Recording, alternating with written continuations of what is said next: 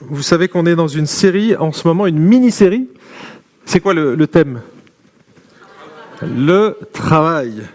Effectivement. Alors c'est quoi le travail? Est-ce que c'est une bénédiction ou une malédiction? Ça dépend. Les deux, mon capitaine, hein, c'est ça? C'est ce que vous répondriez si on vous posait la question. Tout dépend l'angle avec lequel on regarde la chose. Au départ, on peut dire que le travail était une bénédiction. Est-ce que je peux avoir les images, les amis? C'était une bénédiction, c'était une excellente activité parce qu'elle était calquée sur celle du Créateur et on a vu que Dieu était le premier ouvrier. Hein, vous vous souvenez? Dieu, c'est le premier ouvrier. Avant la chute, donc dans le jardin d'Éden, le paradis, le travail était facile, il était harmonieux, épanouissant, fructueux et il était encadré. D'accord? Il y avait des limites au travail, il y avait un jour de repos imposé, calqué sur Dieu également. Mais, mais, en voulant son indépendance, c'est-à-dire en voulant définir lui-même les règles, eh bien, le, travail, enfin Dieu, pardon, va rejeter son créateur et ses principes, et il va y avoir des conséquences désastreuses, notamment dans le travail.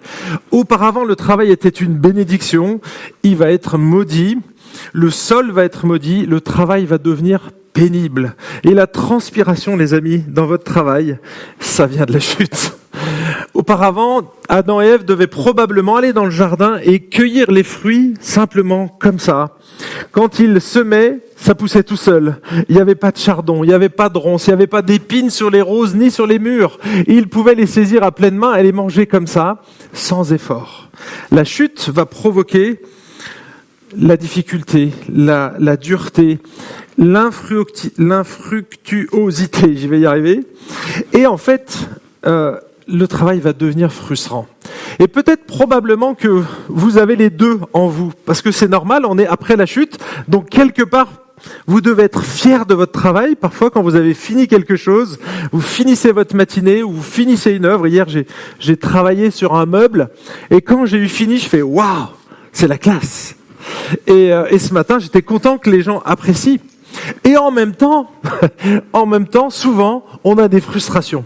Et on rencontre ces deux choses en nous dans la vie. Parfois, on est super enthousiaste et parfois, on est frustré grave. Et, et c'est normal parce que on vit ces deux aspects. D'un côté, euh, cette bénédiction et en même temps, cette malédiction. Dieu n'a pas tout retiré, on peut quand même manger, mais il va falloir mettre de l'engrais, mais il va falloir labourer de plus en plus profond pour que la terre devienne fertile. Et donc depuis la chute, l'homme il va osciller entre deux extrêmes. D'un côté, idolâtrer son travail et de l'autre côté être nonchalant devant son travail. Soit il va placer beaucoup d'attentes dans son job en cherchant son épanouissement, sa raison d'être, et ça, ça va généralement le conduire à la déception bah, Parce qu'il cherche dans le travail seul ce que Dieu peut donner. Si vous cherchez le bonheur, mes amis, vous ne le trouverez pas dans le travail. Vous allez le trouver en partie, mais vous ne trouverez pas votre épanouissement total dans le travail. Parce que Dieu seul peut vous donner ça. Et puis il y en a d'autres à l'autre extrême qui considèrent que le travail est une malédiction et donc ils font le minimum syndical. Ils considèrent que le travail c'est un mal nécessaire. Et donc, euh, devant ces, deux extrêmes, eh ben, on navigue, on navigue au milieu quelque part.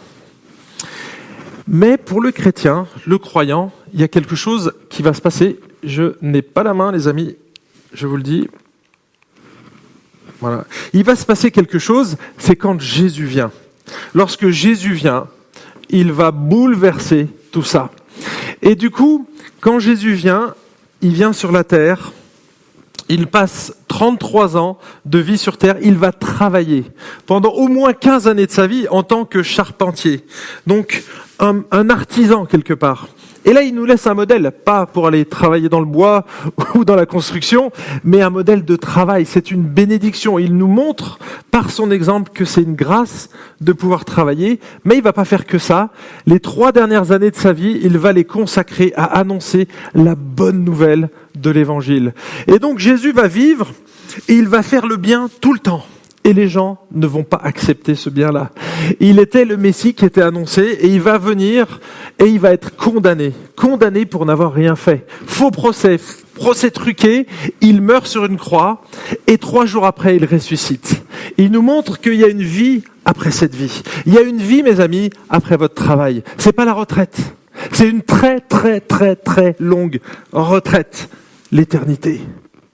Au début, ça paraît court, hein quand on dit la retraite. Mais là, la retraite avec Dieu, mes amis, elle est éternelle. Et donc, il vient annoncer cette bonne nouvelle qu'on peut accéder à ce royaume éternel en s'abaissant, en regardant ce qu'il a fait pour nous à la croix. Il est mort pour nos péchés.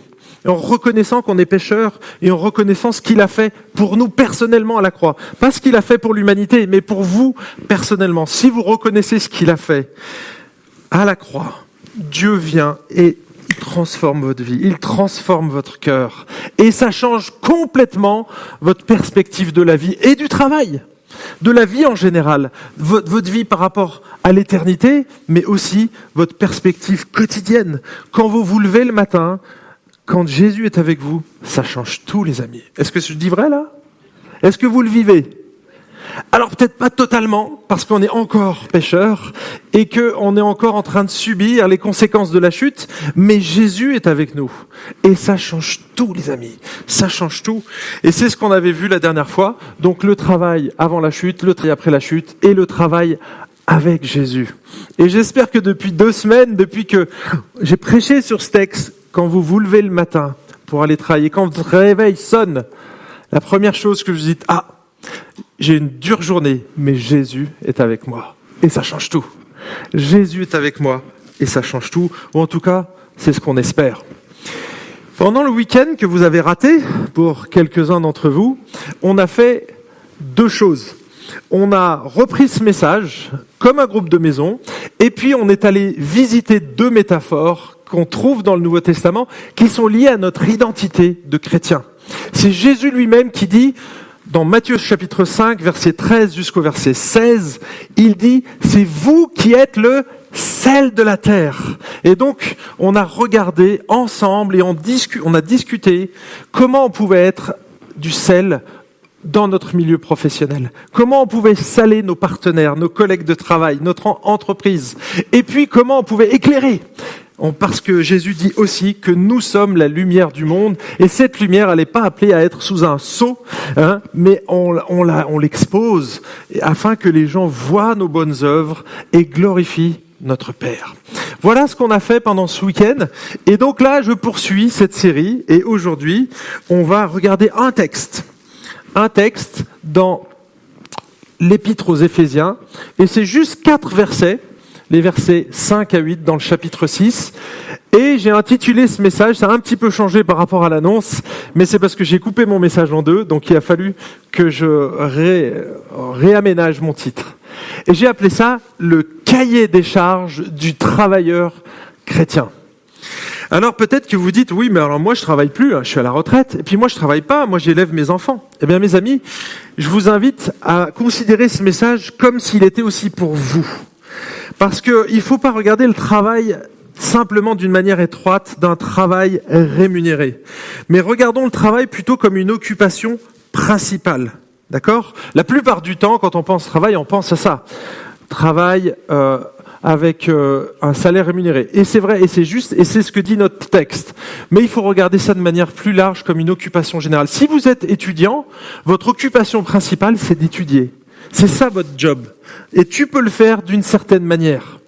De la même manière que si vous êtes à la maison, que vous êtes là pour vous occuper des enfants, du foyer, ça c'est votre occupation principale. Si vous êtes à la retraite, votre occupation principale c'est peut-être de prendre soin de vos petits-enfants, ou de faire des visites, ou de prier, ou de soutenir financièrement, ou, ou si vous n'avez pas la possibilité de bouger de chez vous, et d'être un outil d'évangélisation pour les infirmiers et les aides-soignants qui viennent tous les jours chez vous.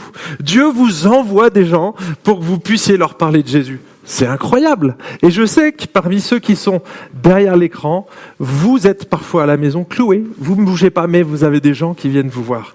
et parfois c'est notre ministère. Dieu nous utilise à toutes les étapes de notre vie et je trouve ça extraordinaire. Il n'y a pas de chômeur dans le royaume de Dieu. Ça se tweet, ça, ça se tweet. Alors, maintenant que j'ai posé un petit peu le cadre du travail, je pense que ce message peut toucher tout le monde sans exception. Et on va donc lire ce texte dans Éphésiens chapitre 6 et verset 5, on commence Serviteurs, obéissez à vos maîtres selon la chair, avec crainte et tremblement, dans la simplicité de votre cœur, comme au Christ, et cela non seulement sous leurs yeux, comme pour plaire aux hommes, mais comme des serviteurs de Christ, qui font de toute leur âme la volonté de Dieu. Servez-les de bon gré, comme si vous serviez le Seigneur et non les hommes, sachant que chacun, esclave ou libre, recueillera du Seigneur selon le bien qu'il aura fait. Un texte très condensé, mais puissant. Et donc, j'ai trouvé trois points, comme d'habitude. Ça, c'est pas inspiré. Cette lettre est adressée, alors c'est un bout de la lettre, hein, parce qu'il y a six chapitres, donc c'est un bout de la lettre qui est adressé à des chrétiens d'une église au Moyen-Orient. Éphèse, ça se trouve en Turquie actuelle. Hein. Et donc là, on est dans une section applicative. Dans les trois premiers chapitres, l'apôtre Paul va développer des grands principes de la vie chrétienne, l'identité du chrétien, et à partir de cette identité, il va donner des champs d'application. Là, il est, à partir du chapitre 4, il va parler des relations qu'on doit entretenir les uns avec les autres. Dans le chapitre 4, c'est dans l'église. Ensuite, il arrive au chapitre 5, et là, il va donner d'autres applications, toujours dans les relations, mais au sein du couple, début du couple. Et ensuite, au début du chapitre 6, au sein du foyer. Donc là, ça sera dans la famille, les relations avec les enfants. Et on arrive ici, au milieu du chapitre 6, et là, il va parler des relations professionnelles. Donc, vous voyez, on est dans ce cadre-là.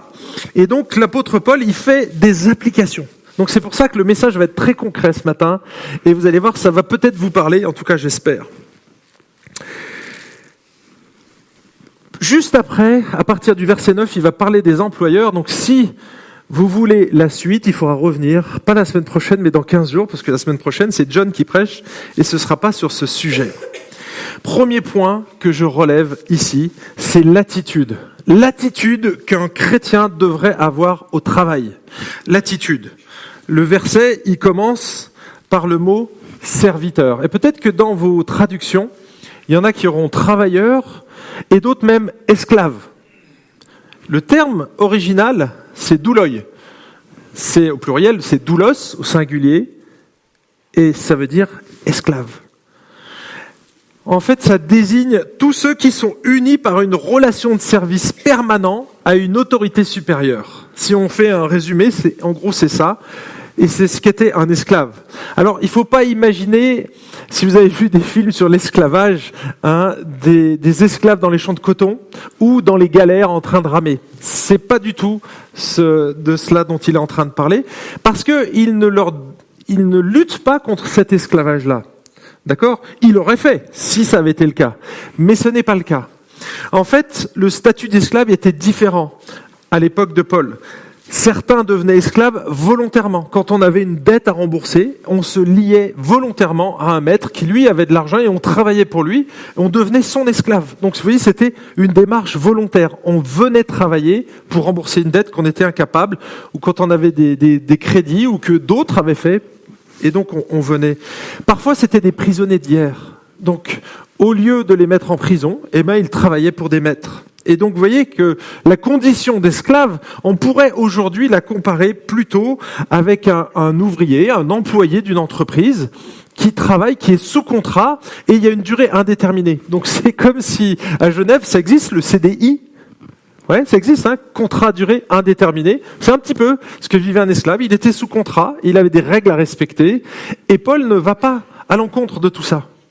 Paul, il, il, il s'intéresse pas au travail en lui-même, il s'intéresse à l'attitude du chrétien dans le travail.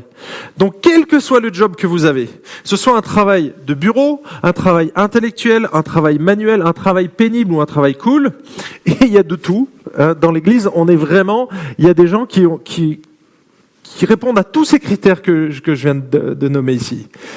Et donc c'est pas c'est pas à ça que, Poche, que Paul s'attarde et il va plutôt nous orienter sur l'attitude.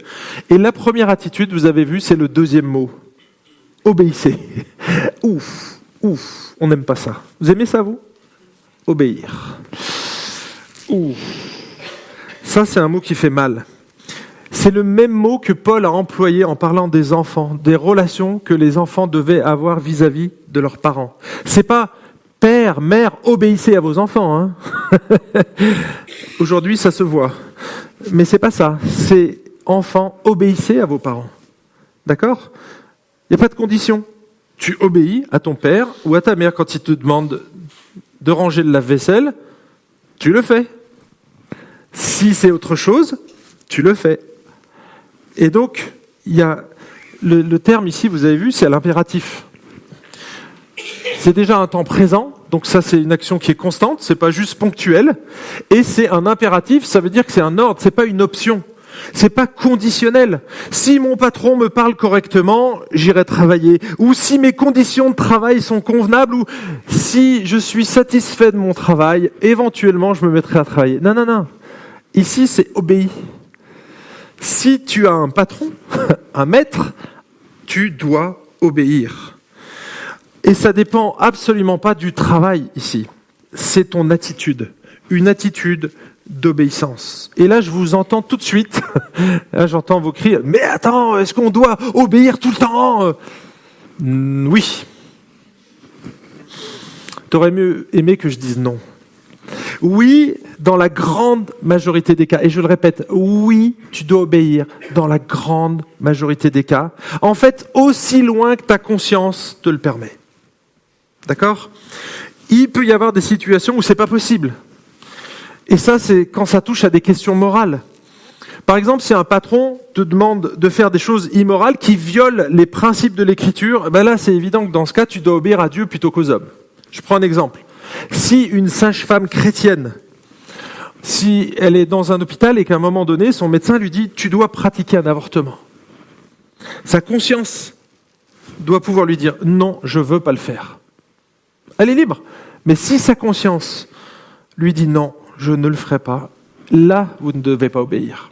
Même si votre médecin, même si votre chef vous a demandé, et vous êtes capable de le justifier.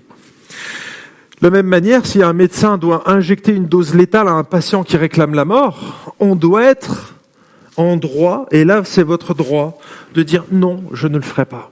Vous voyez? Et c'est même si vous êtes employé en tant que médecin dans un hôpital, on peut vous demander cette tâche-là. En tant que chrétien, vous pouvez dire non, je ne le ferai pas. Parce que ça va à l'encontre d'un principe du maintien de la vie. Et là, on est en train de choisir sa mort, vous voyez? Je ne parle pas du tout des, cas de maladies de longue durée, de, gens qui sont dans le coma depuis plusieurs années. On n'est pas du tout dans ce registre-là, d'accord? Parce que là, on va toujours trouver des exceptions. Je vous parle de quelqu'un qui est poussé au suicide, quelque part.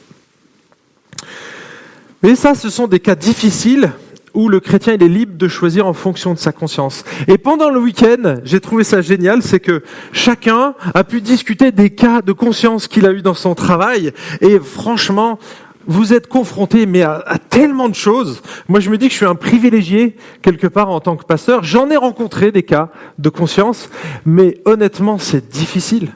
Et il n'y a pas de réponse toute faite. Il y en a qui ont rencontré des cas de médisance répétés et qui leur ont causé des problèmes, des cas de détournement de fonds, de vol, de harcèlement, de la pornographie au travail et beaucoup de mensonges. Hein on a constaté qu'on était plusieurs à avoir eu un chef qui nous a demandé de dire qu'il était absent alors qu'il était bien en face de nous, clairement assis sur son bureau. Je suis pas là, je suis pas là, je suis pas là. Hein, vous l'avez probablement vécu. Et honnêtement, on réagit différemment selon notre maturité. Et là, il y a, je ne citerai pas son nom, mais quelqu'un dans l'église qui euh, a réagi d'une certaine manière. Et donc, bien sûr, elle était confrontée et elle a attendu donc cette personne a attendu le bilan annuel et au moment du bilan annuel, elle a exprimé son, sa frustration et en disant écoutez, je suis en désaccord vis-à-vis de ça, je ne veux plus faire ça, je ne veux plus mentir Et, euh, donc c'était son droit et elle l'a exprimé à ce moment-là. Moi, j'ai fait la même démarche. Mon patron un jour, enfin c'était pas mon grand patron, mais mon N plus 1, on va dire, mon, mon chef, euh, à un moment donné, on a un client qui appelle à répétition. Et donc, à un moment donné, c'est moi qui décroche. La secrétaire n'était pas là, je décroche. Et puis, euh, je dis, ah bonjour monsieur Intel, il entend qui c'est. Et il fait, je suis pas là, je suis pas là, je suis pas là. Et moi, réflexe, je fais, ah, je suis désolé, il est pas là. Et je raccroche. Et là, ma conscience de jeune chrétien, je me dis, oula, tu m'as poussé à faire quelque chose que je voulais pas. Qu'est-ce que j'ai fait? Je suis allé dans le bureau, j'ai frappé à sa porte, je lui ai dit, écoute, c'est simple, c'est la dernière fois que tu me demandes de mentir. Imagine que ce soit ta fille qui a eu un accident, qu'elle a besoin d'une poche de sang, que tu sois le seul, tu as quelques heures pour réagir, et là tu me dis je suis pas là. Moi je veux pas porter ça, et c'est pas à moi de trier, de trier les conversations et de trier les clients ou les personnes. C'est pas mon job. Je suis pas payé pour ça. Quelques jours après, le téléphone sonne et c'est le même client. Et qu'est-ce que fait mon chef? Je suis pas là, je suis pas là, je suis pas là. Je le regarde comme ça de loin et je fais Ah bonjour monsieur Intel. Il est là mais il veut pas vous parler. Et là je raccroche. Alors à votre avis, qu'est-ce qui s'est passé? Et non, j'ai pas été viré. Ça, c'est une grâce de Dieu. J'ai pas été viré, mais je peux vous assurer qu'il a plus jamais, il m'a plus jamais dit de ne plus mentir. Il a compris la leçon. Alors j'aurais pu me faire virer, clairement, clairement. J'aurais pu simplement dire, ben, excusez-moi, il n'est pas disponible. Mais là, je voulais, je voulais marquer le coup. Et ben, figurez-vous que à chaque fois qu'il voulait connaître la vérité sur un dossier, parce qu'il y avait des ragots qui circulaient, qu'est-ce qui, qui c'est qui venait me voir, à votre avis? Bibi Lolo? Parce qu'il savait que moi je flûtais pas, c'était c'était droit. Quand je disais blanc, c'était blanc, c'était pas rose ni gris, c'est blanc. Et donc, vous voyez que quelque part, j'ai pris un risque, mais j'ai joué le rôle du sel. Je voulais pas me laisser corrompre. Parce que si le sel, il sale plus, les amis, à quoi il sert? À quoi il sert? Vous allez tous être confrontés à un moment donné, pas forcément au téléphone, mais à un moment donné, on va vous demander de faire quelque chose qui va aller à compte de votre conscience. Et c'est à vous de réagir. Alors vous voyez qu'on peut réagir différemment selon notre degré de maturité, d'avancement dans la foi, mais il faut réagir, les amis. On ne peut pas se laisser marcher dessus. Et j'ai une bonne nouvelle ici. Ce que vous avez vu ici, il dit obéissez à vos maîtres selon la chair. Vos maîtres selon la chair, ça veut dire que c'est limité. C'est limité dans le temps. En fait, c'est juste, on doit se soumettre, obéir à ses maîtres selon la chair. Sous-entendu, ce n'est pas les maîtres selon l'esprit. C'est-à-dire que ça a une durée limitée, notre travail. Et ça, c'est la bonne nouvelle, c'est que, ok, je vais devoir me soumettre un temps à cette personne, mais c'est pas pour l'éternité. À un moment donné, ça s'arrêtera. Et tant mieux. Parce que des fois, les relations sont compliquées dans les entreprises. Vous souffrez. Vous souffrez les effets de la chute, tout simplement. Et donc euh, ici, il nous demande de le faire d'une certaine manière. Donc soumettez-vous à vos maîtres, obéissez-leur, mais et vous devez le faire avec crainte et tremblement dans la simplicité de votre cœur, comme au Christ, comme au Christ. Parfois c'est difficile lorsqu'on a un chef grincheux et arrogant, de, se soumettre. Hein. Je pense que, je l'ai vécu, je pense que c'est compliqué d'honorer quelqu'un qui nous écrabouille, qui ne nous respecte pas. Et la Bible, elle nous demande plutôt de l'honorer. C'est, quand il dit avec crainte et tremblement, c'est cette révérence, ok, c'est mon supérieur, je dois le respecter et l'honorer. Même s'il m'écrase, je ne vais pas l'écraser par derrière. Parce que justement, je ne rends pas le mal par le mal, mais le mal par le bien. C'est ce qu'on est appelé à faire en tant que croyant. Rendre le mal par le bien. La réaction naturelle de l'être humain, tu me fais mal, tu me mets une claque, je t'en mets une autre. Ça n'a pas de fin. On faisait ça avec mon frère, on finissait avec un couteau de cuisine. Au départ, c'est juste une petite pichenette. Puis l'autre lui rend un peu plus fort, puis après un plus fort, puis après c'est le coup de poing, et puis un qui allait chercher le couteau de cuisine et il me courait après. C'est comme ça en fait. Ça. Et là, en fait, qu'est-ce qu'on on devrait faire? Vous avez vu la personne? Qu'est-ce qu'elle fait? Quand vous avez votre chef, regardez au-dessus. Pas au-dessus de sa tête, tout là-haut. Pour qui tu bosses? C'est qui ton big boss? Au final, vous avez vu pour qui vous travaillez? Comme au Christ. Tu dois te soumettre à ton responsable, à ton chef, à ton patron, à ton entreprise, comme tu le ferais pour Jésus. Et en fait, c'est génial parce que, enfin c'est génial, c'est difficile, mais en même temps, tu sais pour qui tu travailles. Dieu a placé cette personne sur ta route et peut-être que tu dois apprendre des choses avec elle.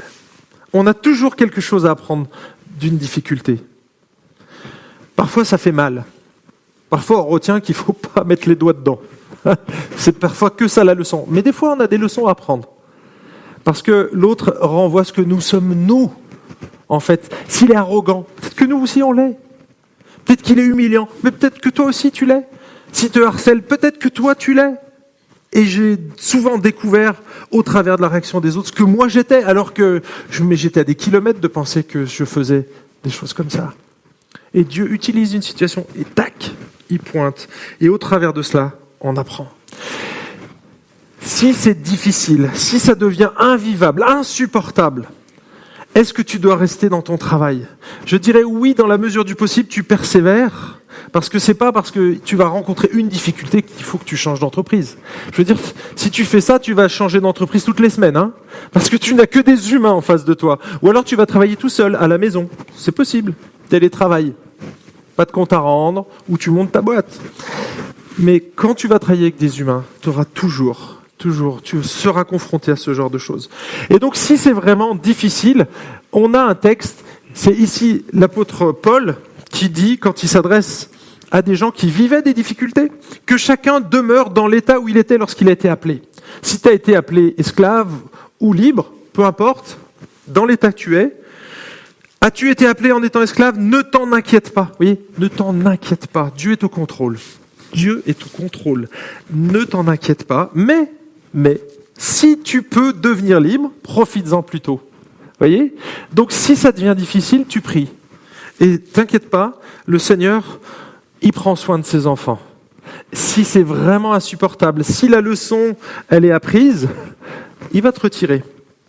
Tu pries, soit il va déménager ton chef, c'est arrivé à quelques-uns, soit il va te déménager toi, tu vas changer de poste, soit tu vas carrément quitter l'entreprise, soit l'entreprise va brûler. Peu importe. Dieu n'est pas limité par les méthodes. Et ça fait 30 ans que je suis pasteur. Je peux vous dire que j'ai rencontré tous les cas que je vous ai cités là, je les ai vécus. C'est que Dieu n'est pas limité par la méthode. Donc priez et le Seigneur vous donnera soit la force pour supporter ce poste, hein, là vous reprenez 1 Corinthiens 10, 13, peut-être que c'est une épreuve qui veut que vous traversiez un test, soit il va vous déplacer. Soit c'est à temps, soit je te change, soit je te donne la patience. Deuxième élément que j'aimerais souligner dans le texte, la motivation.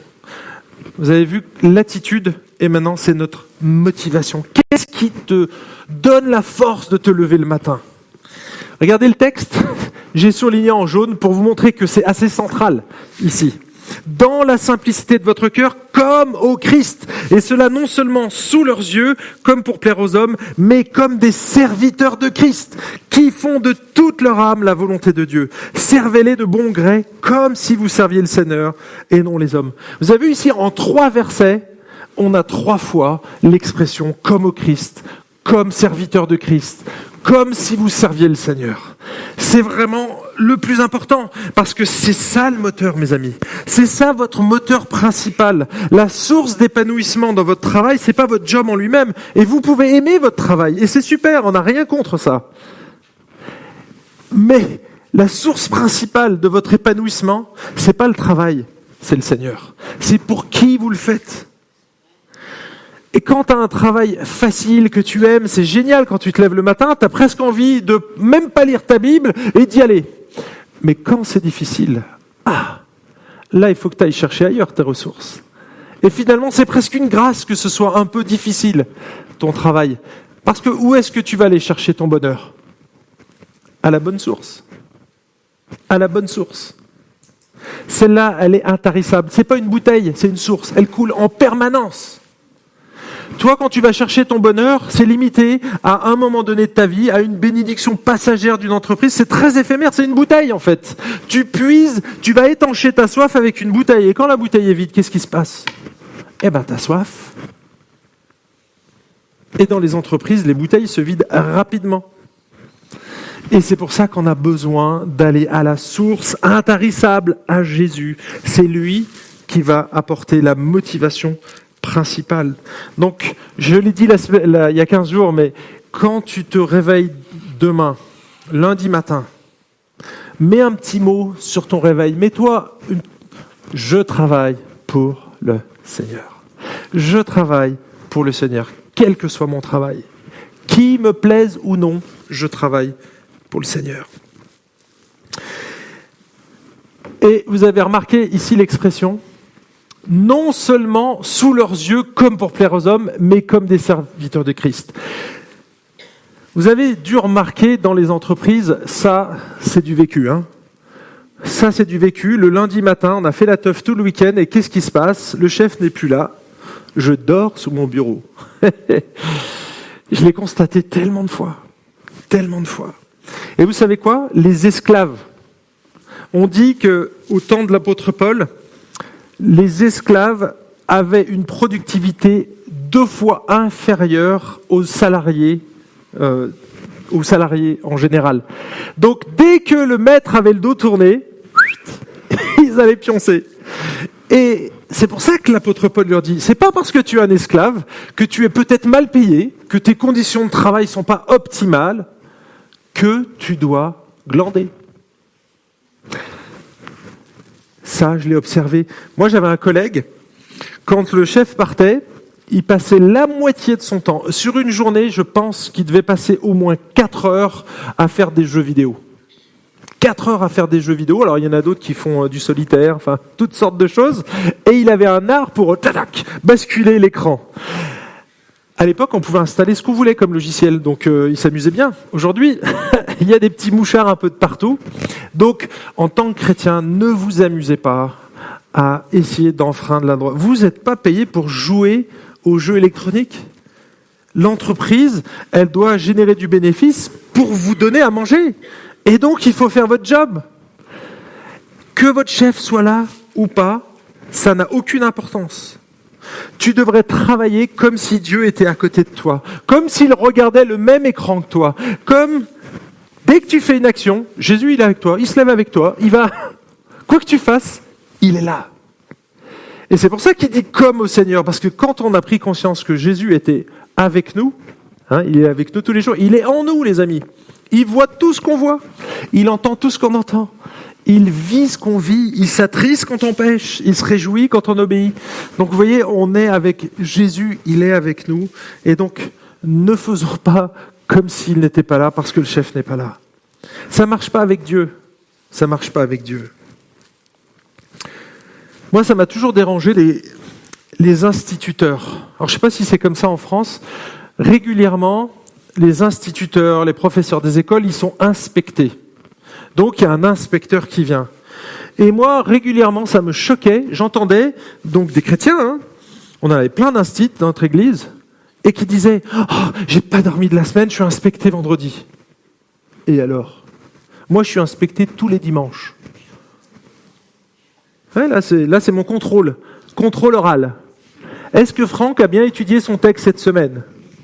Est-ce qu'il ne fait que lire ses notes? Est-ce qu'il maîtrise suffisamment son texte? Est-ce qu'il a travaillé ses illustrations ou c'est que du truc qui vient comme ça? Mes amis, à la fin du message, je peux vous donner toutes mes notes, tout est écrit, mais je ne les lis pas. Les amis, on n'est pas des girouettes. Là, il faut la tweeter celle-là. Nous ne sommes ni des girouettes qui prennent le sens du vent, ni des lèche-bottes qui cirent les chaussures de leur chef pour obtenir une augmentation de salaire. En fait, les amis, si tu es inspecté le vendredi, pourquoi tu vas changer tes habitudes à partir du lundi et tout revoir? Ça veut dire que tu es en train de tromper ton employeur. Tu le voles. C'est du vol. Tu es payé toute l'année et tu fais ton boulot, et là, comme par hasard, quand il y a l'inspecteur, tu fais un train, mais qui est carrément meilleur. Tu es en train de tromper, là. Tu es en train de duper ton employeur. Un chrétien, il devrait être à son maximum tout le temps. Allez, une autre à tweeter là. Je vais vous la donner celle-là. Dans son travail, un chrétien ne devrait pas se contenter de faire le minimum syndical, mais de faire son maximum de manière radicale. Ça se tweet. Mémorisez ça. Tu fais pas ton minimum en tant que chrétien, tu fais ton maximum. Et vous avez vu comment on doit le faire? Qui le font de toute leur âme, la volonté de Dieu. On doit le faire de toute notre âme. Les amis, quand on parle de toute notre âme, c'est nos tripes. On s'engage à fond physiquement, moralement, intellectuellement, psychologiquement, tout ce que vous voulez. On est dedans, on est là pour ça, on est payé pour ça. Et on s'engage à fond. Si tu es un syndicaliste chrétien, change d'optique, mon ami. Tu n'es pas là pour faire le minimum tu es là pour faire ton maximum, même si le travail est difficile. Et d'une manière radicale. Ne te contente pas de faire le minimum syndical, mais fais ton maximum de manière radicale.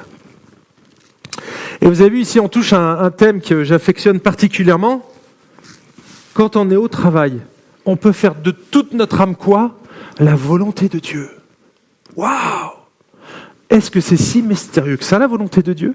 Souvent, les gens me disent, tu sais Franck, moi je prie pour connaître mes études, pour savoir exactement l'université dans laquelle je dois aller, ensuite exactement le travail, l'entreprise que Dieu m'a choisi, et à l'intérieur de l'entreprise, exactement le poste que Dieu a choisi depuis toute éternité pour moi. Ici s'adresse à qui? À des esclaves qui souvent n'ont pas choisi leur job n'ont jamais choisi leur formation. Ils n'ont pas été formés, ils ont été formés sur le tas. Ils n'ont pas choisi leur entreprise. Ils n'ont pas choisi leurs conditions de travail, les amis. Et qu'est-ce qu'ils font? Ils accomplissent parfaitement, de toute leur âme, la volonté de Dieu. Ça veut dire que la volonté de Dieu, c'est pas mystérieux, les amis. Qu'est-ce qu'ils font? Je vais vous dire ce qu'ils font. Ils font bien leur travail. Point barre. C'est ça la volonté de Dieu. Regardez ce que disent l'apôtre Pierre. J'ai juste repris l'apôtre Pierre parce que c'était suffisant. Vous tapez volonté de Dieu dans un moteur de recherche et regardez ce qui sort dans, dans l'épître de Pierre. Car c'est la volonté de Dieu qu'en faisant le bien, vous réduisiez au silence l'ignorance des insensés. Les gens qui disent du mal de vous, eh bien, par votre excellence dans le travail, pas la perfection. Si tu te plantes, tu dis ok, je me suis planté, mais tu vois, c'est ton attitude une fois de plus qui est plus importante que la qualité même de ton travail. Alors, il faut surtout pas brader la qualité, hein, parce que c'est comme ça que tu vas aussi émerger. Mais, mais Comment tu fais? En faisant le bien, pas en continuant les ragots. 1 Pierre 3, 17, mieux vaut souffrir en faisant le bien si telle est la volonté de Dieu. Et oui, parfois il va falloir souffrir si c'est la volonté de Dieu, mais tu ne dois pas le faire en faisant le mal, mais en faisant le bien. 1 Pierre 4, 2, afin de vivre non plus selon les désirs humains. Oui, on a tous des désirs, des aspirations. On voudrait un salaire plus grand, on voudrait une meilleure entreprise, on voudrait plein de choses. Et qu'est-ce qu'il dit là? Mais selon la volonté de Dieu, pendant le temps qui te restera vivre, selon la chair. Tu peux vivre selon la volonté de Dieu en accomplissant la volonté morale qui est clairement écrite dans les Écritures. 1 Pierre 4, 19, ainsi que ceux qui souffrent selon la volonté de Dieu remettent leur âme au fidèle Créateur en faisant le bien. Oui, tu souffres, Dieu le sait. Remets ton, ton âme à ton fidèle Créateur. Il prend soin de nous. Il prend soin de toi dans ton travail. Tu souffres, il le sait. Tu t'éclates, il le sait. C'est une idole ton travail, il le sait aussi. Il sait tout en fait. Il sait tout. Faire le bien, mes amis, ça coûte. Vous avez vu ces textes. Hein? Quand l'apôtre Pierre écrit ces, ces textes, c'est Néron, le dictateur, qui prenait les chrétiens, alors les enduisait d'une sorte de poids et les allumait vivants. Et il faisait des rangées comme ça, des lampadaires. C'est sous ce règne-là que l'apôtre Pierre dit ces textes quand on parle de souffrance, les amis, c'est pas la même chose que nous. Hein. Oh, j'ai pas eu ma pause café aujourd'hui. C'était pas les mêmes souffrances. C'était pas du tout les mêmes. Faire le bien, mes amis, ça signifie parfois ne pas participer aux mauvaises actions des autres. C'est préserver la pureté du sel que nous sommes. Par exemple, si les autres, et c'est souvent accepté dans les entreprises, hein, tout le monde le fait. Au moment de la rentrée scolaire, qu'est-ce qui se passe? Chacun va aller chercher les feuilles, les stylos pour ses enfants. Je l'ai vu, mais dans toutes les entreprises où je suis passé, ça, marchait comme ça. Alors attention, c'est pas des petites entreprises, ça se voit tout de suite. Mais quand il y a un gros stock, ah, c'est pas une petite ramette de papier, quatre bouts de stylo, une paire de ciseaux, etc. Mais la souffrance, elle est là. Tout le monde le fait, mais pas moi. Quelque part, c'est injuste. J'ai le même salaire, peut-être même un salaire inférieur, et moi, j'ai pas, je profite même pas de ça. Bah oui, c'est ça la souffrance. C'est injuste. Mais Dieu nous appelle parfois à souffrir de cette manière, à s'abstenir. Quand il y a quelqu'un qui va raconter des blagues ou qui vous fait passer un truc et que ça vous fait pas rire parce que c'est moqueur, parce que c'est dégradant, et que vous, vous n'allez pas sourire, qu'est-ce que vont faire les autres? Ils vont vous mettre de côté. Ils vont vous pointer du doigt. Tu fais plus partie du groupe. Tout ce que je vous dis là, c'est des discussions de la semaine dernière. Ça, c'est dur, les amis. C'est une souffrance. Eh ouais, on m'a éjecté, on m'a mis de côté. Mais mes amis, c'est ça l'évangile. C'est l'évangile. Jésus nous a montré l'exemple. Est-ce qu'il a souffert pour nous? Est-ce qu'il a souffert pour nous Mais oui, je crois qu'il a beaucoup souffert pour nous.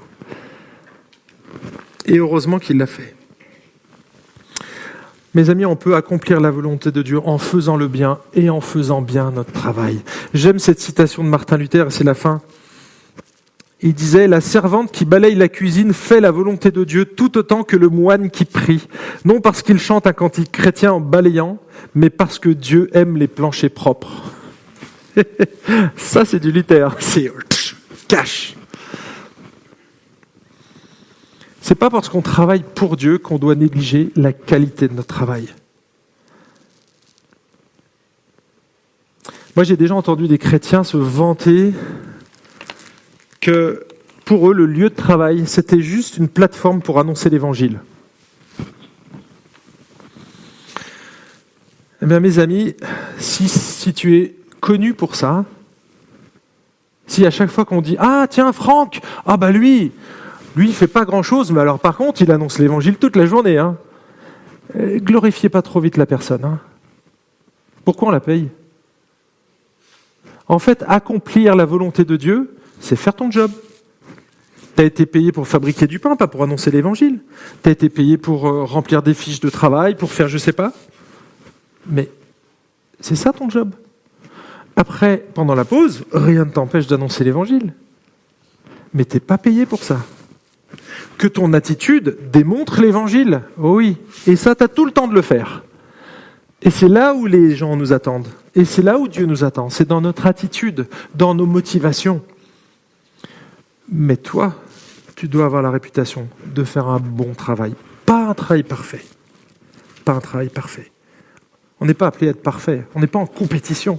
On fait du mieux qu'on peut. On fait notre maximum d'une manière radicale. Et non pas notre minimum syndical. Je crois que vous allez la, retenir, celle-là. Et il y a une, une autre carotte, mes amis. La motivation, notre moteur, c'est Jésus. Et ça, c'est la fin mes amis, on sera récompensé. Si tu vas sur la facilité, si tu fais comme tout le monde dans l'entreprise, t'attends pas. Lorsque tu vas franchir le royaume de Dieu, à monter sur un podium et avoir une récompense. Parce qu'il n'y en aura pas pour toi. Tu ne pourras pas jeter tes couronnes aux pieds du Seigneur. Il n'y a aucune gloriole. Hein. Le salut est offert c'est gratos, c'est Dieu qui nous le donne, c'est lui qui nous rachète, c'est lui qui fait tout. On a juste à recevoir ce qu'il nous offre. D'accord? Donc là, on parle absolument pas du salut. On parle des récompenses lorsqu'on sera au ciel. Eh bien, certains chrétiens vont arriver tout nus parce qu'ils auront vécu facilement dans leur entreprise. Ils n'auront jamais lutté. Ils n'auront jamais salé, ils n'auront jamais éclairé. Ils auront fait comme mon collègue tous les vendredis soirs, alors qu'il avait un salaire de ministre. Ils, ils ont piqué les papiers de toilette tous les vendredis, il faisait son stock pour chez lui. Non mais sérieux Si t'en es réduit à ça, waouh J'espère que tu fais pas ça. Sinon, je t'en fournis gratos du papier toilette si tu veux.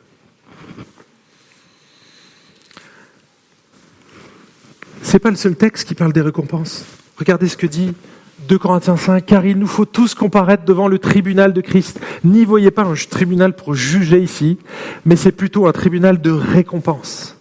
D'accord Afin qu'il soit rendu, Dieu va nous rendre notre investissement ici-bas à chacun d'après ce qu'il aura fait dans son corps, soit en bien, soit en mal. Les positions que tu auras prises dans ton entreprise, le refus de participer, ça c'est des souffrances que Dieu voit et il va te les rendre un jour ou l'autre. Colossiens 3, 23, texte parallèle à notre texte d'Éphésiens 6, regardez ce qu'il dit. Tout ce que vous faites, faites-le de toute votre âme, comme pour le Seigneur et non pour des hommes, sachant que vous recevrez du Seigneur l'héritage en récompense. Mes amis, notre plus grand héritage, c'est pas maintenant. C'est quand le Seigneur reviendra. C'est celui-là qui devrait nous motiver. Et je vais terminer par la lecture de ce livre, c'est justement par rapport à ça, et ça parle de réussite. Un livre que je vous conseille si vous voulez, si vous êtes lecteur, quand l'Évangile inspire mon travail. Je vous lis juste une petite, petite citation pour conclure. Travailler pour Jésus nous libère de devoir évaluer notre réussite par l'obtention immédiate de récompense. Les fruits que nous récoltons ici-bas d'un dur labeur sont grands. Pas toujours, mais parfois ils sont grands. Mais quelle que soit la joie que nous éprouvons à la récompense d'un travail bien fait, nous savons, puisque nous sommes chrétiens, que nous ne recevrons, pardon, que nous ne recevrons notre plus grande récompense que lorsque nous nous tiendrons devant Jésus. Et contrairement à tout ce que peut offrir ce monde, ces récompenses ne s'abîmeront ni ne se faneront jamais. C'est exactement ce point d'ancrage pour notre âme qui nous permet de travailler de tout notre cœur, d'aimer Dieu et d'aimer les autres sur notre lieu de travail, sans craindre les répercussions sur notre carrière. Nous pouvons tout donner sans nous soucier du résultat final. Pourquoi? Parce que quel que soit le score à la fin de ce monde, nous savons que nous avons déjà gagné dans le prochain. Notre récompense nous attend dans les mains meurtries de celui qui a déjà achevé son œuvre. Mes amis, c'est une espérance fantastique ça pour le croyant. Peut-être que tu ne connais pas Jésus ce matin. Peut-être que c'est une grosse galère pour toi le travail, ou peut-être une idole, je ne sais pas. Mais tu n'arriveras jamais à trouver l'épanouissement que seul Dieu peut te procurer. Et ce matin, comme tous les dimanches, comme tous les jours de la semaine, tu peux venir à Jésus et te confier pleinement à lui, pleinement à ce qu'il a fait. Il t'attend les bras meurtris. Il il y a les traces de la crucifixion on le sait, Jésus ressuscité avec les traces. Il y a les stigmates de, de la crucifixion sur Jésus au ciel aujourd'hui. Et quand on sera face à lui, on les verra et on dira, oui, c'est à cause et c'est grâce à son sacrifice que moi je peux être là. Dieu veut t'offrir la vie éternelle aujourd'hui. Il veut t'offrir une présence et un travail pour l'éternité. Un travail qui sera plus frustrant. Comme dans le Jardin d'Éden. On sera occupés, les amis. On va pas jouer de la harpe toute la journée. Vous inquiétez pas. Au ciel, on sera tous occupés. Ça va être fantastique. Fantastique. Et oui, on pourra le dire là, complètement. Il sera satisfaisant le travail. Mais pas pour le moment. Seul Jésus peut nous satisfaire.